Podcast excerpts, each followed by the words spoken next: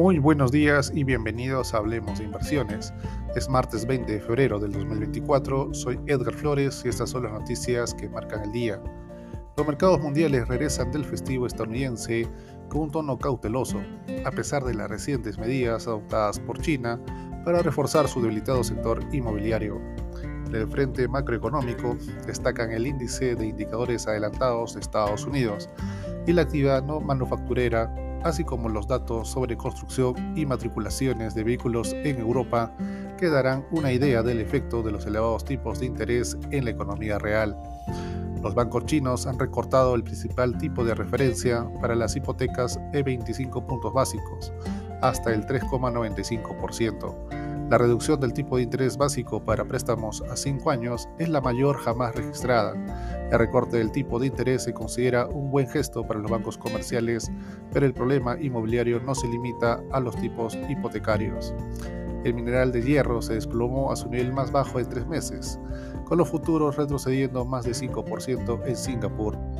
Incluso con medidas favorables al sector inmobiliario chino, en 2024, el mineral de hierro figura entre las materias primas con peor comportamiento, afectado por la crisis inmobiliaria. En respuesta, las acciones de mineras como Anglo American y Río Tinto se encontraban entre las mayores bajas del sector de recursos básicos. Capital One Financial ha acordado adquirir Discover Financial Service por 35 mil millones de dólares en acciones con el objetivo de formar la mayor empresa estadounidense de tarjetas de crédito por volumen de préstamos y reforzar su posición frente a los gigantes de Wall Street. La empresa estadounidense espera completar la transacción entre finales de 2024 y principios de 2025, sujeta a las aprobaciones regulatorias y de los accionistas. De esta manera, los futuros del SP500 se encuentran retrocediendo menos 0,27%. En Europa, el índice de referencia Eurostock 600 con un leve avance de más 0,07%, con el CAC francés y el DAX alemán con rendimientos mixtos de más 0,35% y menos 0,04% respectivamente. En Asia, el Nikkei japonés con una leve caída de menos 0,10% al tiempo que el Hansen y el índice de Shanghai tuvieron retornos positivos de más 0,57% y más 0,42% respectivamente.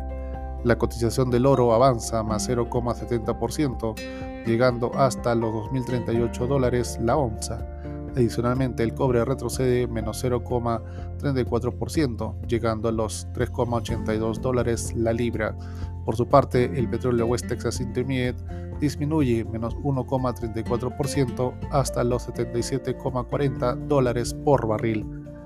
El mercado local peruano cerró en terreno negativo, menos 0,11%, arrastrado por el retroceso de sectores de minería y financiero.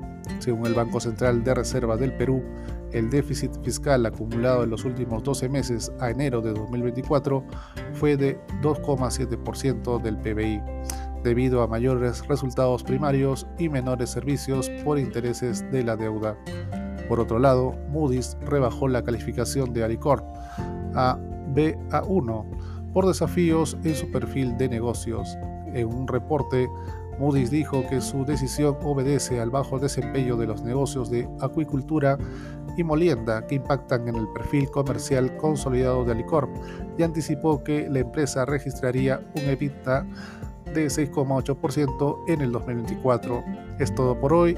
Soy Edgar Flores y gracias por escucharme.